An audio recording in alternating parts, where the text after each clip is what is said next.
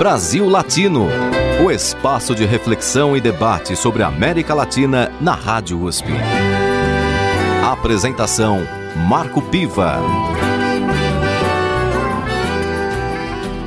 Olá, amigos e amigas do Brasil Latino, o programa que aproxima o Brasil da América Latina e a América Latina do Brasil. Toda segunda-feira, aqui na Rádio USP, você acompanha uma entrevista de interesse desse nosso grande continente latino-americano. Na edição de hoje, eu tenho a participação de Lucas Leite, professor do curso de Relações Internacionais da Fundação Armando Álvares Penteado.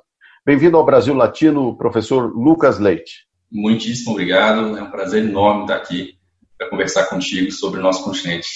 E vamos começar com um tema que vai certamente ocupar muito a nossa atenção na América Latina, que são as eleições presidenciais nos Estados Unidos. Como é que você está vendo o panorama, é, faltando aí ainda alguns meses para a realização dessas eleições? Olha, no momento atual, o que as eleições, o que as pesquisas têm mostrado é que o Donald Trump vai ter que enfrentar um pouco mais, vai ser um desafio um pouco maior do que foi nas últimas eleições contra a Hillary Clinton. É, então, é provável que essa eleição seja realmente decidida nos pormenores, nos estados chaves uh, e, e também na, na questão do comparecimento de determinados grupos específicos que podem definir a eleição. Agora, né, nesse período anterior ainda, a definição da questão eleitoral, ou seja, no momento em que a gente tem muitos votos sendo enviados pelo correio, em momentos de que essa pesquisa está sendo feita, que, as pesquisas, que essas pesquisas estão sendo feitas, o que nós percebemos é que Biden tem uma dianteira em relação a uma série de estados importantes, e é bom frisar, é bom lembrar que o processo de votação dos Estados Unidos é muito diferente do processo brasileiro, porque lá eles têm um processo em que a votação, na verdade, é indireta, uma vez que é o colégio eleitoral que define quem é o vencedor das eleições, ou seja, aquele que obtiver 270 votos do colégio eleitoral é que de fato leve a eleição, se que é eleito Ou seja, não é necessariamente quem tem mais votos popular, né? Exatamente. Tanto que a Hillary, a Hillary Clinton teve mais de 3 milhões de votos do que o próprio Donald Trump na última eleição. Então, não é uma votação direta, objetiva, em que a vontade popular, por assim dizer, é levada em conta. Que é levado em conta é justamente como que cada estado obteve uma determinada resposta e aí cada estado tem uma quantidade específica de delegados que no final, somando né, todos esses estados e seus delegados, a gente tem o número final ali que fica uh, que tem que ser batido, que é 270, e aquele que bate esse número primeiro leva a presidência. Então, por isso que a gente tem que ficar de olho em alguns estados, como o caso da Flórida, Ohio, Pensilvânia, Michigan, que são estados importantes que podem vir a ser os swing states, como nós chamamos, né? Aqueles estados que, em geral, não têm um padrão específico de votação. Não são necessariamente republicanos, não são necessariamente democratas, podem até ter algum tipo de tendência nas últimas décadas para um partido ou para outro, mas não necessariamente apontam objetivamente que estão mais próximos de um desses lados uh, na eleição em questão. Foi o que aconteceu na última eleição é, contra Hillary Clinton, em que alguns estados do nordeste do país, né, da, da, região dos Grandes Lagos, votaram com Trump. Inclusive alguns estados do nordeste dos Estados Unidos, da região leste dos Estados Unidos, que também tiveram uma mudança que foi determinante para o sucesso dele na campanha eleitoral passada. Então, nesse caso, quem quiser acompanhar efetivamente que esperar da eleição, que esperar, né, tentar criar algum tipo de cenário prospectivo, eu diria para ficar de olho nos chamados swing states, em especial a Flórida e a Filadélfia. Você é, mencionou que é, estados como Ohio, é, a Flórida, enfim, foram estados determinantes para a vitória do Trump em 2016, não é? E este, esta vitória do Trump, você acha que na, a, a, daquele momento em que esses estados é, decidiram votar majoritariamente pelo Donald Trump, essas condições elas permanecem hoje ou você vê uma mudança de cenário? Em parte permanece. Né? O eleitorado que mudou o seu voto saiu, que era, em termos gerais, mais democrata, né, especialmente na região nordeste do país, leste do país e também ali na região dos Grandes Lagos, esse, esses estados eram geralmente democratas, ou pelo menos tendiam a votar com os democratas. E foi uma mudança, portanto, muito grande, que determinou a vitória do Donald Trump. Os fatores que estavam ali colocados dizem respeito principalmente a uma suposta, um suposto abandono do Estado, do governo americano em relação à parte dessa população, especialmente essa população que era classe média branca, que sempre teve alguns privilégios, que de certa forma sempre conseguiu o mínimo, né, que era aquela questão de ter um salário base, de ter uma casa, conseguir às vezes colocar um filho no, no, na faculdade, levava uma mídia, uma vida mediana.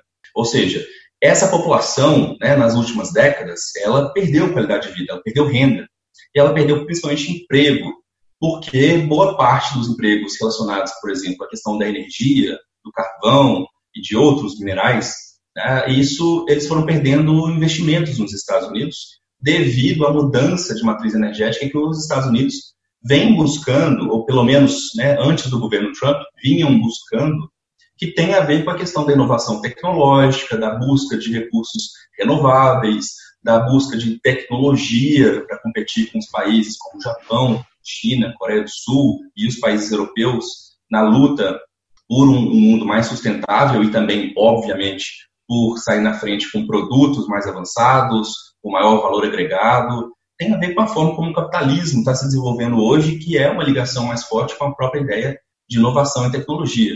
Né? O discurso do meio ambiente nos Estados Unidos sempre teve uma ligação muito forte com isso. E também há uma conexão muito forte que foi feita naquele momento em relação aos Clinton. Né? A, a, criação da ALCA, perdão, a criação do NAFTA, né? aquele acordo de livre comércio das, do, da América do Norte entre Estados Unidos, Canadá e México, ele foi concretizado num contexto de expansão da globalização, num contexto de apoio ao livre comércio, numa lógica né, em que os Estados Unidos deveriam arcar com alguns custos maiores em relação a esse processo de globalização. Então, o que a gente percebe é que essa globalização, ela efetivamente ocorre, mas ela gera alguns resultados negativos, né? ela gera resultados positivos para alguns setores, mas esses setores que, porventura, percebem que podem ir para o México ou para outros países da Ásia, uh, ou mesmo para o Canadá ou qualquer outro lugar, uh, esses setores vão ser realmente deixados de lado nos Estados Unidos. Eles não se mostram mais enquanto competitivos, não faz sentido nessa lógica capitalista a permanência deles enquanto setores estratégicos, só que essa população ela não consegue ser reinserida nesse mercado especialmente pós 2008, daquela grande crise financeira e econômica que nós tivemos. Então, o governo Obama, ele já entra, né, ele já, uh, tem, já tem que resolver uma série de problemas relacionados àquela crise financeira, que abalou muito os Estados Unidos, e até hoje nós temos questões ligadas a ela, de regulamentação financeira e coisas do tipo. E, de certa forma, é, esses grupos específicos, né, que em geral são da população branca de classe média, aquela que se diz né, naturalmente americana, aquela que está mais próxima do WASP, White Anglo-Saxon Protestant, né, branco anglo-saxão e protestante, que é uma contraposição direta aqui ao migrante, ao latino-americano, ao católico, ao não branco, né, que são os grupos que vão também buscar migrar para os Estados Unidos, né, em especial os latinos. Então, o que nós percebemos é que essa esse conjunto de variáveis, ele vai criando esse discurso que vai começando a colar cada vez mais facilmente na população que se sente abandonada, que diz que a globalização não foi boa para ela. E, e, hoje em dia a gente ainda percebe esse discurso muito forte, né? Que é o que, o que chamam aqui no Brasil, por exemplo, né, do governo atual, o seu ministro das Relações Exteriores, de antiglobalismo, né? Que é necessário ser antiglobalista que é necessário combater, de certa forma, que a globalização, o marxismo cultural, que é um termo que eles inventaram ou adaptaram de uma forma completamente fora da realidade, uh, para tentar explicar uma suposta conspiração da, da mídia com grupos de esquerda e organizações internacionais que mirariam justamente na base dessa cultura ocidental. Então, olha, olha que diferença e olha que coisa né, difícil de ser conciliada e como que isso entra no discurso do dia a dia. Uma questão ligada muito mais à criação de empregos, de geração de tecnologia, à inserção de populações que perderam né, seus empregos por causa dessa mudança do capital, foi, gera né, e corrobora um discurso do Donald Trump e de vários outros grupos do mundo de que, na verdade, isso tudo é culpa de um processo de abertura que tem a ver muito mais com a cultura de abrir, portanto, o mundo ocidental para outras culturas, para outras percepções, para uma crise da família, para uma crise da religião, da cristandade. E esses, na verdade, é que seriam os problemas verdadeiros, né? Que o retorno, portanto, né, o Make America Great Again, colocar a América primeiro, America First, seria o necessário para garantir com que esse mundo ocidental permanecesse enquanto líder natural e que esse fechamento, portanto, dos Estados Unidos em relação à migração, à cultura, aos acordos multilaterais e o protecionismo, que na prática é uma tentativa de reaver parte desses empregos, colocando preços mais altos para os produtos estrangeiros, isso tudo teria, portanto, né, como pano de fundo, essa grande leitura conspiratória da realidade. Agora, Lucas, eh, do ponto de vista objetivo, certamente a situação daquele trabalhador que perdeu seu emprego e que votou por Trump nesses estados-chave, no sentido da eleição, é, a situação dele não mudou muito, ou seja, é, principalmente agora com a pandemia, é, a economia americana, ela, como outros países também, evidentemente, sofre um impacto muito grande, né? você acredita que essa mudança ou esse cenário atual ele, ele vai ter um peso é, favorável, por exemplo, a Joe Biden? Acho que depende, porque nós a gente pode perceber que nos primeiros anos do governo Trump, a economia de fato teve uma melhora, houve uma melhora significante do emprego, mas é bom lembrar que isso também é resultado das políticas que foram adotadas no governo Obama, né? O governo Trump recebe a economia dos Estados Unidos estabilizada, recebe uma série de incentivos à produção pega um momento completamente diferente da economia internacional. Então, há essa, essa questão que, se for lembrada e bem construída, Donald Trump ainda pode apontar que ele foi um bom presidente, que a economia caminhava bem, que tudo estava funcionando, até que veio a pandemia. E ele tem tentado jogar para cima do Biden e dos democratas a ideia de que o fechamento do país teria sido prejudicial à economia, e, na verdade, todas, tudo o que aconteceu de ruim, a perda dos empregos, a crise econômica pela qual passa o país, na verdade seria resultado dessa pressão de grupos, né, que ele chama de extrema esquerda, que teriam cooptado Joe Biden e outros políticos para que, que pressionassem por um fechamento do país, pela quarentena, por um lockdown, que de fato né, mostrou-se necessário em uma série de países, mostrou-se eficiente em uma série de países, mas foi muito reticente em relação aos Estados Unidos. Né? O presidente Donald Trump demorou muito para agir, ele demorou muito para assumir que era uma pandemia, que era importante, que os Estados Unidos estavam, inclusive, no centro dela durante um bom período, uh, e que era necessário usar máscaras, né? Parece uma coisa pequena, singela, mas não é. Quando o presidente do próprio país nega o uso de máscaras durante uma pandemia, e essa é uma recomendação direta da Organização Mundial da Saúde, isso manda um recado né, é de um simbolismo enorme, porque, em geral, a população vai se espelhar no presidente e parte do mundo também olha para os Estados Unidos e da forma como ele reage à pandemia. Então, ah, os dois lados estão tentando jogar a culpa né, da má gestão da pandemia ou de consequências da pandemia um para o outro. É, o Joe Biden vai tentar capitalizar isso no sentido de que Donald Trump é incompetente, é um mau gestor, que ele não tem capacidade, que ele não é bem assessorado, que ele é um amador, que justamente o seu discurso foi seu discurso e sua prática foram incapazes de proteger o povo americano e, portanto, não ter agido da forma correta é que gerou tantas mortes e também a crise econômica no país. Então, vai ser um discurso uh, de duas tentativas né, antagônicas de apresentar visões diferentes sobre o resultado da pandemia. Eu, eu, tenho, eu tenho a impressão de que, infelizmente, hoje, com a polarização que nós enfrentamos no mundo, né, não só nos Estados Unidos, mas também no Brasil e em vários outros países, ah, eu acho que o voto já está um pouco definido dos dois lados. Nós não temos tantos indefinidos.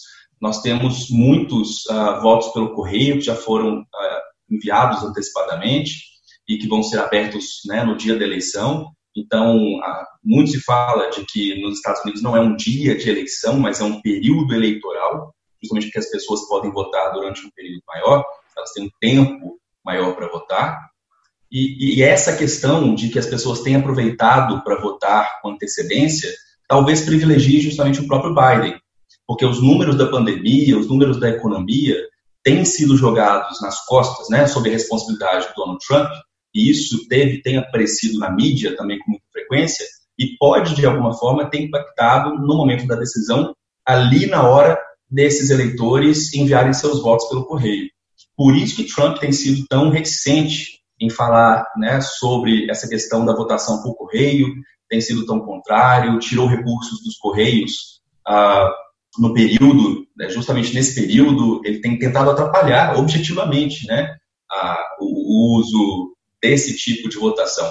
Ele tem colocado em xeque todo o processo eleitoral, ele tem falado da possibilidade de fraudes, ou seja, ele está criando uma descrença enorme em relação ao próprio sistema político eleitoral dos Estados Unidos, como uma forma de tentar ah, legitimar uma possível contestação a uma possível derrota no futuro, o que pode ser bastante tenso, né, em termos de da situação dos Estados Unidos durante a eleição, né?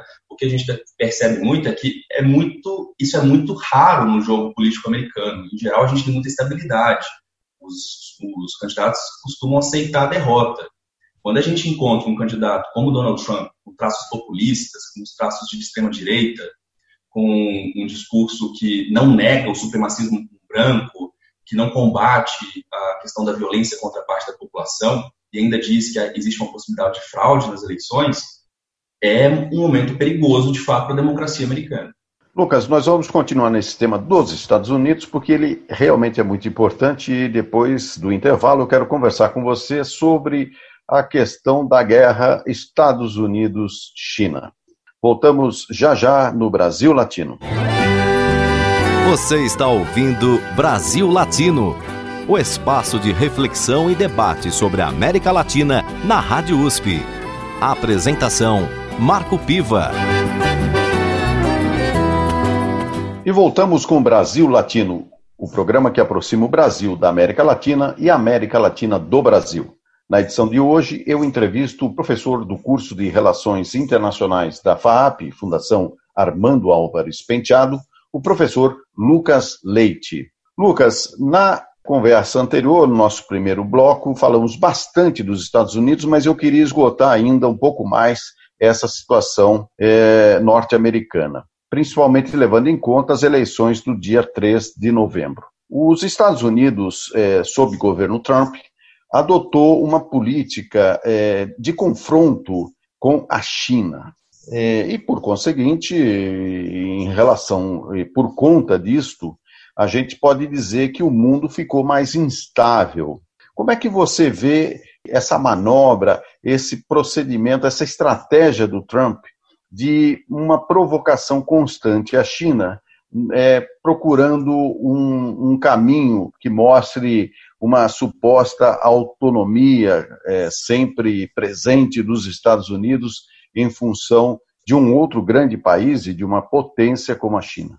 É, a China vai ser o grande desafio dos Estados Unidos pelas próximas décadas. Né? Isso a gente já pode adiantar, não só a China, como a Rússia, como a Índia, porque o que nós podemos perceber é que o mundo, né, esse mundo da, do fim da Guerra Fria, ali naquele contexto da década de 90, do começo dos anos 2000, ele também já acabou.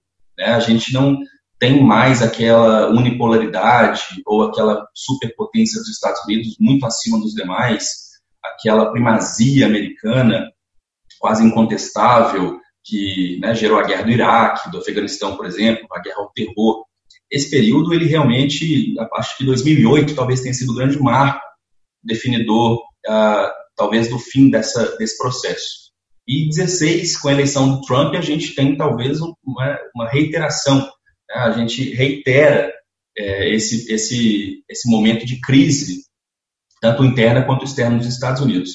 E a China tem um papel importante nisso, porque os Estados Unidos, ah, eles passam agora por uma aprovação no sentido de que será que eles são ainda superpotência? Será que estão em crise? Será que serão superados? E em vários momentos da história isso já aconteceu.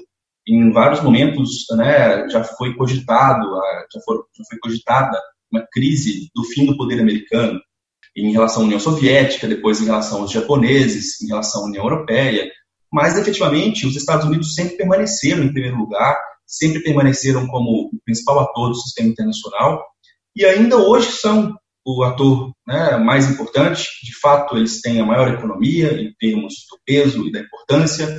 Eles têm as maiores, as maiores forças armadas, né, as maiores forças armadas do mundo.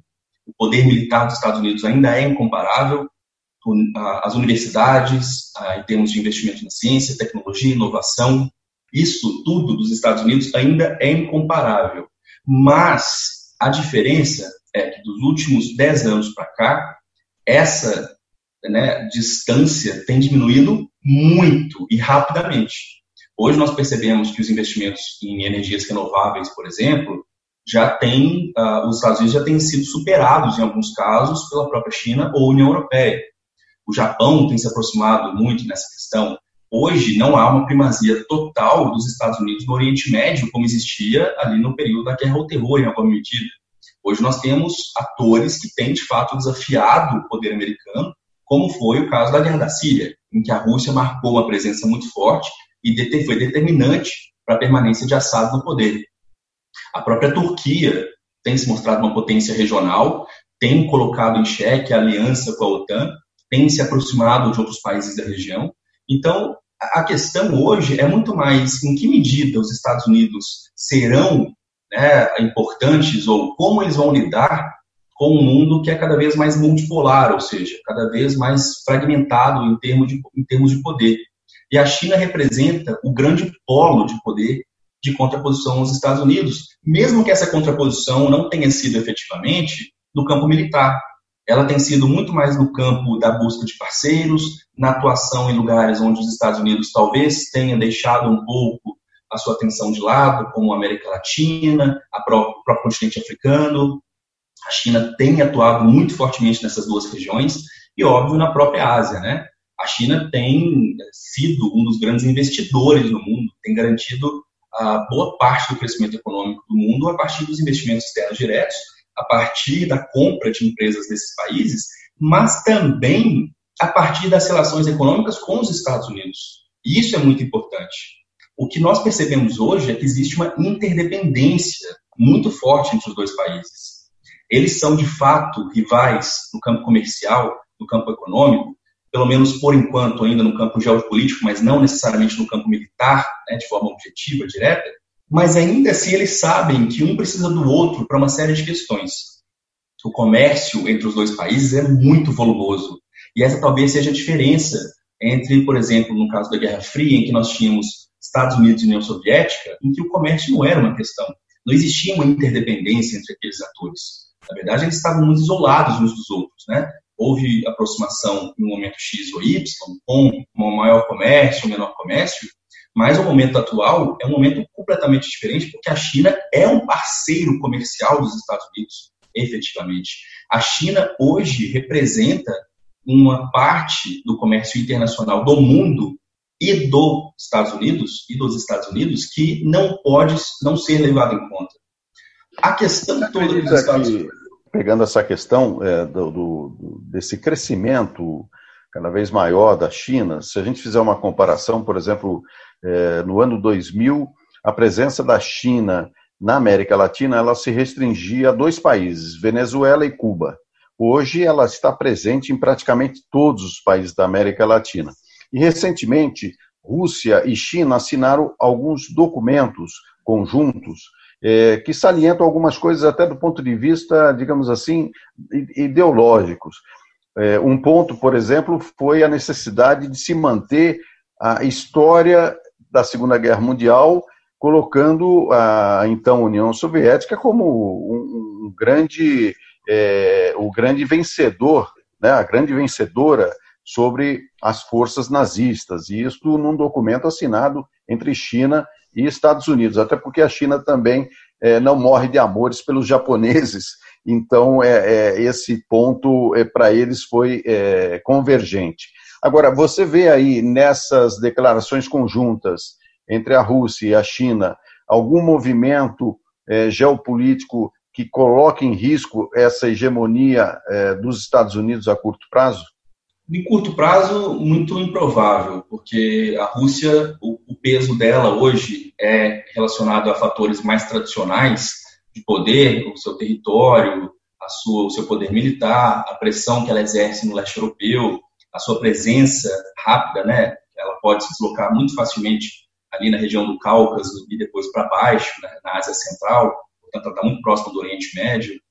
É o seu contato com a China, eu acho que o que tem acontecido, por exemplo, na formulação do BRICS e de outros grupos do tipo, é que esses países têm buscado alternativas ao poderio dos Estados Unidos e à determinação dos Estados Unidos em relação às regras e às normas do sistema internacional. Então, há uma ocupação de um espaço que previamente era dos Estados Unidos, era dos países europeus, era do mundo ocidental a economia chinesa hoje é imprescindível para o crescimento econômico do mundo, assim como a economia da Índia, assim como a economia de países como a Indonésia, de alguns países africanos, e, em geral, o que a gente pode dizer é o mundo emergente quer ocupar um lugar maior, né, quer um espaço maior, quer ser mais protagonista. A China também quer ser mais protagonista, e ela sabe que ela será protagonista. A diferença é que a China ela não precisa bater de frente diretamente. Ela tem feito isso com tempo, com paciência, com calma. Ela tem feito isso de uma forma mais silenciosa.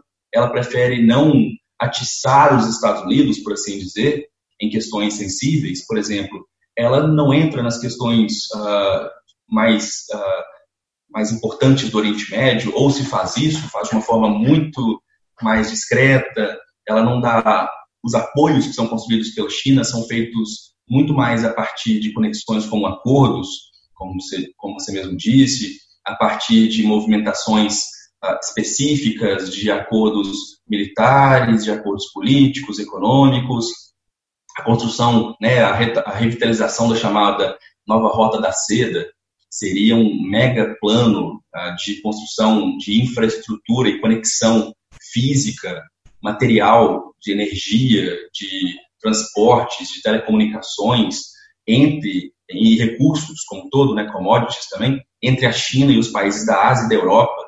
Então, a China tem ocupado esse espaço e geopoliticamente, portanto, ela já é um ator importante, ela já tem o, o peso para tanto, aos poucos. Ela tem feito isso dentro do tempo em que ela acha importante e necessário. E os Estados Unidos é que, na verdade, tem que correr atrás, porque se tudo mais for mantido constante, o crescimento chinês naturalmente vai passar, vai gerar um, um vai, a China vai ultrapassar naturalmente o PIB dos Estados Unidos, vai passar naturalmente o investimento em inovação, em tecnologia, nessa área que é a mais sensível de inteligência artificial, big data, uso de algoritmos, que é onde, que é onde esses países têm disputado, de fato, aí sim, a geopolítica hoje, se nós pensarmos em termos de conflito, é na esfera da tecnologia e a guerra comercial tem, tem muito menos de guerra comercial efetiva, efetivamente e muito mais de um conflito pelo controle de novas tecnologias do que pode parecer. Né? Então, quando o Trump assume esse discurso da guerra comercial, tenta impor certas questões em relação à China, isso não é um discurso só do Trump, isso é um discurso do Biden. Isso é um discurso de todos os americanos, dos políticos americanos em geral, que percebem a China enquanto uma ameaça, sim, ao seu projeto de controle né, e de dominação do sistema econômico e de permanência enquanto principal potência e, de certa forma, ainda uma hegemona, né, ainda capaz de ditar boa parte das regras. Mas eles sabem que a questão do 5G, a questão das redes sociais, a questão da informação, né, a informação vai ser o maior commodity que nós teremos. Já é, talvez, a maior commodity que nós temos. Então, o controle disso controle dessas tecnologias, os países que adotarem né, a tecnologia chinesa em detrimento das tecnologias de outros países, aí sim nós teremos um embate mais objetivo, porque nesse momento a gente vai ter a, a demonstração de onde estão os conflitos de hoje em dia, muito menos na esfera militar objetiva, não faz sentido hoje a gente pensar num conflito entre grandes potências. Conflitos desse tipo, eles prejudicam todos esses países, né? Ah, eles são muito, eles escalam, podem escalar rapidamente e gerariam uma destruição inesperada, colocaria fim aos projetos que esses países têm e não é interessante para nenhum dos países, nem Estados Unidos, nem China, nem Índia, nem Rússia, que querem a manutenção do seu poder físico, da sua estrutura básica. O que eles querem é justamente uh, um poder maior naqueles que serão os determinantes do poder no futuro, que na verdade já estão aí, que estão ligados à inovação e à tecnologia.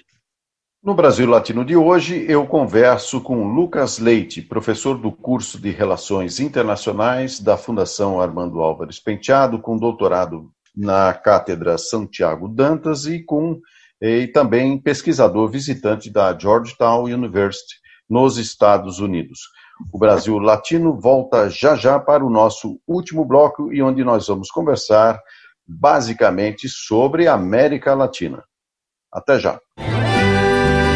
Você está ouvindo Brasil Latino, o espaço de reflexão e debate sobre a América Latina na Rádio USP. A apresentação Marco Piva. E chegamos no último bloco do Brasil Latino, o programa que aproxima o Brasil da América Latina e a América Latina do Brasil. Toda segunda-feira, aqui na Rádio USP, às 5 da tarde, você acompanha uma entrevista de interesse para o nosso continente latino-americano. Na edição de hoje, eu converso com Lucas Leite, professor do curso de Relações Internacionais da Fundação Armando Álvares Penteado, FAAP. Ele também tem doutorado pela Cátedra Santiago Dantas, da Unesp, Unicamp e PUC. Lucas, você é, que tem uma visão bastante ampla e especializada também sobre os Estados Unidos, até que ponto os Estados Unidos, durante um tempo, esqueceram a América Latina e, e como é que está essa visão é, do governo Donald Trump em relação ao nosso continente?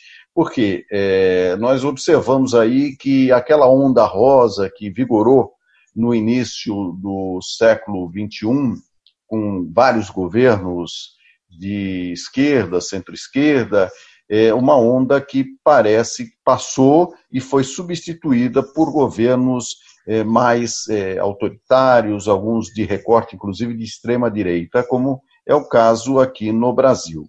Você avalia esse quadro de que forma? Nós, na América Latina, estamos aí com a democracia comprometida ou ainda temos uma sobrevida?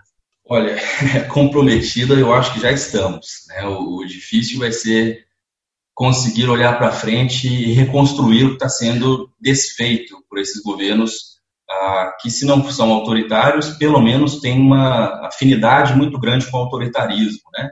E tem, nem que seja na parte discursiva, eles flertam muito com ah, certas práticas que não são definitivamente do campo democrático. O, a agenda da América Latina, em geral, nos anos 90, foi uma agenda muito voltada para a tentativa de se recuperar de crises econômicas, foi uma agenda muito focada no chamado consenso de Washington, de uma base neoliberal na economia, uma pressão muito grande por reformas, por privatizações, foi uma década muito difícil para os latino-americanos, a década de 90, justamente por uma pressão dos Estados Unidos para que certos regulamentos, né, certas normas fossem seguidas. E isso tem a ver ah, justamente com que os Estados Unidos eram o principal ator e tinham capacidade de imposição disso. Com a mudança de alguns desses atores na América Latina e principalmente com a mudança também nos Estados Unidos, ou seja, o 2001, né, com 11 de setembro, a guerra ao terror e o foco dos Estados Unidos no Oriente Médio, na chamada luta contra o terrorismo, isso desviou, de certa forma, de fato, o olhar da nossa região. Os governos começaram a vencer que eram de esquerda e centro-esquerda, com uma pauta muito mais próxima ao desenvolvimentismo, a uma, a uma busca, portanto, né, de uma economia mais voltada para a própria região, a uma busca de investimentos maior, a uma, uma série de programas sociais, a um peso um pouco maior do Estado, né, para que se fossem garantidas certas, certos direitos que, né, a gente pode nem falar que são privilégios, mas certos direitos que a população em geral não tinha na década de 90 ou perdeu. Né. Então, a gente teve aí um investimento muito forte na área social, um investimento muito forte em infraestrutura e também na diplomacia dos países, na condução de acordos regionais, de arranjos regionais. A Unasul é um resultado disso, o Conselho de Defesa Sul-Americano é resultado disso. Foi um período de uma paz relativa muito grande na região, pelo menos em termos dos estados e também das crises. As crises eram controladas pelos próprios países a gente conseguia uma mediação muito forte do Brasil, por exemplo, pelo presidente Lula, né, ele tinha uma capacidade de, de interlocução, de diálogo muito grande com os parceiros da região, inclusive com países que tinham governos que não eram de esquerda necessariamente, como no caso da própria Colômbia, com Uribe, que aceitou participar né, do Conselho de Defesa Sul-Americano, da Unasul. Então, o, o, Lula, na verdade, né, e o Brasil naquele momento, ele era muito mais um país que era visto como mediador, um país capaz de, de interlocução, de conversar com a Bolívia e com Chávez uh, na Venezuela, com Cuba, e ao mesmo tempo sentar na mesa com os Estados Unidos e discutir de igual para igual. Óbvio, nós não somos iguais aos Estados Unidos, nós não temos o mesmo poder relativo que eles têm, mas pelo menos nós sempre usamos a diplomacia como meio de tentar garantir certos interesses brasileiros. E a América Latina, em geral, seguiu nesse caminho, nessa onda rosa. O que nós tivemos depois, né, mais recentemente, a partir de 2013, 14 e principalmente 16, foram uma série de movimentações de grupos mais à direita, uma série de grupos mais populistas, que começaram a se mexer para tentar subverter, então, essa ordem que existia na região. Isso não quer dizer que esses países e que esses governos de centro-esquerda esquerda não tenham, né, de alguma forma, feito governos uh, totalmente positivos ou totalmente negativos. Né? A gente tem que parar de olhar como se fosse uma questão maniqueísta. Houve uma série de erros, houve uma série de questões ligadas à corrupção, isso não só no Brasil como em outros países. A questão da Lava Jato no Brasil impactou diretamente nos países da América Latina. Mas o que nós percebemos é que, desde o golpe em relação a Lugo, no Paraguai, depois o golpe contra o presidente Dilma, também o que aconteceu na Bolívia, mais recentemente, com a tirada de Evo Morales, de uma forma completamente inconstitucional, a tentativa de tirada do Hugo Chávez, perdão, do, do, Maduro a partir de empresas militares privadas contratadas pelo Pentágono. Essas são movimentações que mostram que a região tem voltado a essa linha mais à direita, uma linha que respeita menos as regras, as normas, que se aproxima, portanto, muito mais dessa visão de Donald Trump do que necessariamente até dos Estados Unidos. Porque, se nós olharmos historicamente, aqui na região, com pelo menos desde as redemocratizações dos anos 80 e 90, em geral, os governos de direita e esquerda mantinham-se no poder com certo respeito. Existia, pelo menos, um respeito às eleições formais. O que nós percebemos nos últimos 10, 5 anos para cá é justamente a queda desse respeito às normas, o desrespeito à vontade popular e uma movimentação muito grande a partir de redes sociais e desse discurso conspiracionista. Então, os Estados Unidos eles se aproveitam no governo atual de Donald Trump para justamente se aproximar desses governos, para romper com a lógica da autonomia regional, para fortalecer acordos que são bilaterais e não mais multilaterais. E o governo brasileiro tem uma participação efetiva nisso muito grande. O governo Bolsonaro ele assume essa posição de perda de autonomia. A gente, enquanto né, ator que é importante para as relações internacionais, que sempre buscou um protagonismo, mesmo que de certa forma, enquanto país emergente, sabendo das suas limitações, Hoje a gente perdeu completamente essa capacidade de, de, de, interlocução na região. Nós somos apontados como um Estado párea, nós somos apontados como um Estado que cede aos Estados Unidos a qualquer tentativa de diálogo direto. Então, tudo que é pedido, requisitado pelos norte-americanos em relação ao nosso país, é aceito. O Brasil não tem qualquer respeito à sua história diplomática e os vizinhos, infelizmente, têm seguido no mesmo caminho. Quando nós percebemos uma série de golpes, e uma série de violações aos direitos humanos, às liberdades individuais, liberdades políticas de grupos mais à esquerda. Então, o cenário, infelizmente, ele não é positivo. Né? Ele, a tendência nesse momento é de uma, da gente perceber ou tentar buscar caminhos mais democráticos. Isso e talvez e nesse momento talvez seja necessário que a esquerda converse com a centro-direita, converse com grupos que não são tão autoritários, que não são da extrema-direita, porque o estrago tem sido grande, né? e a população que mais sofre é sempre a mesma. Lucas, você acredita que uma eventual derrota de Trump nos Estados Unidos pode afetar é, os rumos do governo brasileiro de Bolsonaro? Eu acho que ah, eu não sei se mudaria objetivamente. Eu acho que o Brasil ficaria mais isolado. O Brasil ficaria com menos opções ainda de atuação no sistema internacional, perderia um parceiro importante, que não é parceiro efetivamente, mas pelo menos no discurso interno do Jair Bolsonaro, ele faz sentido para parte do seu eleitorado.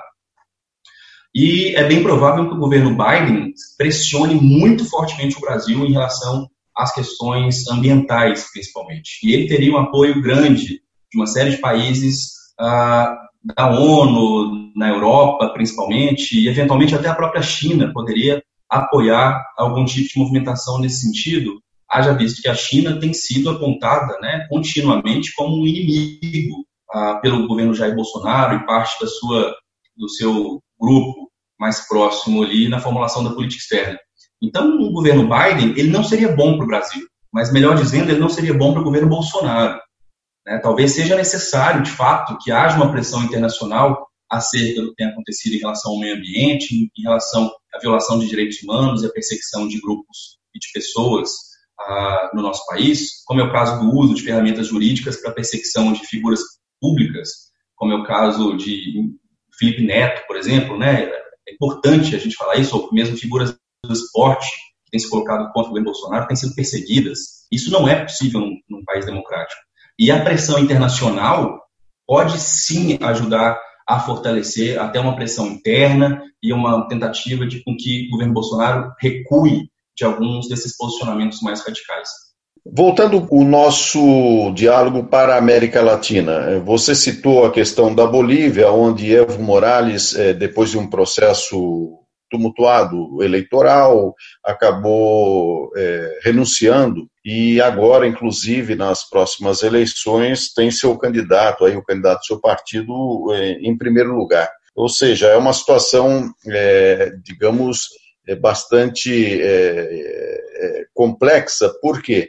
Porque uma eventual vitória do candidato do movimento ao socialismo, do Evo Morales, é, pode manter e pressionar por uma crise ainda maior, é, internamente falando. No entanto, por outro lado, seria, de alguma forma, também a reposição de um Estado democrático, né? até porque nós temos aqui falado bastante no Brasil Latino sobre as violações aos direitos humanos que estão ocorrendo na Bolívia contra as populações originárias. É, ou seja, parece que aquele, aquele xenofobismo, aquele racismo, é, o preconceito contra indígenas voltou com muita força a partir da renúncia de Evo Morales. E, por outro lado, nós temos também a situação no Equador, onde o partido do Rafael Correia, que presidiu o país por duas vezes, também teve aí um processo de cassação do seu registro. Ou seja, parece que há um movimento é, articulado é, nesse sentido para evitar que a, os chamados partidos progressistas, ou de esquerda, ou de centro-esquerda, ganhem eleições. Nesse sentido é que eu pergunto para você, é, será que ainda a gente está no, no jardim da infância da nossa democracia? Se pensarmos em termos históricos, práticos, temporais, sem a menor dúvida, né? Esses países, se nós pensarmos na América Latina, nós não temos uma tradição democrática. Nós somos países que enfrentaram regimes cívico-militares durante muito tempo. A intervenção, né, as forças armadas, infelizmente, sempre foram um ator importante nesses países. Aqui é o caso do Brasil, talvez seja o mais, uh, um dos mais relevantes nesse caso. Porque enquanto Chile, Argentina e Uruguai conseguiram fazer uma transição que definiu objetivamente onde devem ficar os militares e onde devem ficar os civis, no Brasil e em outros países da região, os militares continuaram sendo os, aqueles que avalizam boa parte do poder e da legitimidade do poder. Isso não pode existir em democracias. As Forças Armadas elas têm que ser submetidas ao controle civil. Isso não significa dizer que os militares não têm importância ou que eles né, têm que obedecer a qualquer coisa. Isso quer dizer que as Forças Armadas têm um objetivo que é muito claro, que é a proteção da soberania. Ela está ligada à proteção externa ela não tem que lidar com questões internas. Forças Armadas não têm a função de atuar como polícia ou como polícia estatal ou como polícia política. Elas têm que atuar no sentido da garantia da integridade da soberania do Estado do seu território. Então, quando questões como garantia de lei da ordem ou lei de segurança nacional são acionadas no Brasil, no Equador, na Colômbia, na Bolívia e em outros países, isso é uma clara demonstração de que essas democracias são fragilizadas ainda. E no aspecto institucional, falta uma revisão do papel de cada um desses atores, dos limites constitucionais de atuação desses mesmos atores e de que forma a própria sociedade civil ainda é muito excluída da capacidade da tomada de decisão em relação a, aqui na América Latina. O problema é que nós, em geral, somos países muito jovens, né? mas somos países jovens que não experimentaram desde o começo, de fato, períodos democráticos. Nós somos criados a partir da escravidão, nós somos criados a partir da separação étnica, criados a partir da lógica do racismo e de elites né, oligárquicas que, em geral, mantiveram o seu poder junto à pressão militar. Então, os militares sempre estiveram próximos às elites nos países latino-americanos. Como os processos de redemocratização da década de 70, perdão, da década de 80 e 90 foram muito diferentes, nós tivemos consequências em relação a, ao que aconteceu depois em relação às crises, especialmente no contexto da última década. Enquanto a Argentina, Chile e Uruguai conseguiram, de alguma forma, manter afastadas as forças militares e resolveram suas questões internas a partir da população, partir da questão da própria sociedade civil, mesmo com crises, o Brasil, por exemplo, sempre tem essa, essa sombra dos militares por trás, esse discurso, essa narrativa, né, e que é trazida quando a gente elege um capitão que foi expulso da própria corporação, um indivíduo que não tem formação política, que não é capaz politicamente de administrar um país como o Brasil, e da mesma forma, quando o golpe acontece na Bolívia, com o apoio das Forças Armadas, ou quando, por exemplo, as próprias Forças Armadas as, ou paramilitares atuam enquanto atores responsáveis pelo processo de construção, de construção da paz na Colômbia. Então, infelizmente, a, a nossa vivência democrática é curta e ela é muito perpassada por crises constantes. Dois impeachments em tão pouco tempo mostra o tanto que nós ainda somos muito imaturos para lidar com as regras do jogo. Lucas, agora uma última pergunta, porque infelizmente nosso tempo está terminando. É, nós tivemos é, recentemente no Brasil aquilo que se poderia chamar de judicialização da política, inclusive com um impacto muito grande do ponto de vista da criminalização da política, ou seja, as pessoas passaram a desacreditar do próprio sistema político e, portanto, da própria democracia. Pegando a linha de raciocínio da sua última resposta em relação aos militares, nós poderíamos dizer que no Brasil está havendo um processo de militarização da política? Eu acho que, de certa forma, nós temos uma judicialização da política, sem dúvida, e ela tem sido acompanhada por uma militarização na medida em que, em alguns em alguns aspectos, a, o militar, né, o agente de segurança, o exército, essas forças em geral que têm restrições muito grandes em relação à atuação na política, elas têm sido chamadas a ocupar esse espaço. E esse talvez seja o problema. Nós judicializamos as decisões, o que já é um problema enorme, porque é só olharmos as consequências do lavajatismo enquanto quase que uma esfera especial da justiça brasileira, e isso não existe, não deveria existir. A justiça tem suas regras e pronto, né? não é necessário criar um estado, um estado de exceção, ou pelo menos, perdão, um, um julgamento, um julgamentos de exceção né? relacionados a figuras específicas, enquanto outras não são colocadas no mesmo arranjo. E no próprio outro lado, nós temos, por exemplo, a criação de milícias no Rio de Janeiro, uma demonstração disso é justamente a incapacidade do Estado de ocupar uma série de regiões no país e de não suprir minimamente essas regiões com segurança, com educação, com saúde, com infraestrutura. Essas coisas estão conectadas. A ausência do Estado vai ser ocupada por alguém. Não existe vácuo de poder. E ela tem sido ocupada justamente pelas milícias, tem sido ocupada por esses agentes, né, por esses uh, vingadores, por essas pessoas que querem atuar como se fossem agentes perpetuadores da ordem. É, o Trump fala muito disso, de lei da ordem, de garantias, tudo. E aqui no Brasil também se comenta que, na prática, é necessário endurecer as leis, que o problema é o tráfico de drogas, que a criminalização de determinadas práticas seria a resposta a tudo. Ou seja, a gente, esse fator judicial ele não está isento da prática uh, da atuação da polícia como um todo. Porque, em última instância, esse conservadorismo no Brasil, esse punitivismo no Brasil, está ligado aos dois setores. Ele está ligado ao exercício do judiciário em punir mais, em ser mais rígido, e também da atuação da polícia, que vai fazer com que isso possa ser, chegar à realidade. E a gente sabe que isso tem um perfil muito claro aqui no Brasil. o perfilamento né, desse punitivismo aqui no Brasil, ele em geral ocorre em relação às populações mais pobres de comunidades e a população negra. Então, essa questão, infelizmente, ela vai, ela mostra, né, ela traz os traços de racismo e de segregação, discriminação que o país sempre teve. As elites, né, brasileiras, brancas, de classe média, que se acham, de certa forma, atravessadas, né, interrompidas no seu processo de, de ocupação econômica ou no seu no seu espaço tradicional por esses grupos, acabam recorrendo ou chamando a essas forças para tentar reaver o seu status quo. Eu acho que, infelizmente, é esse o processo que nós estamos passando.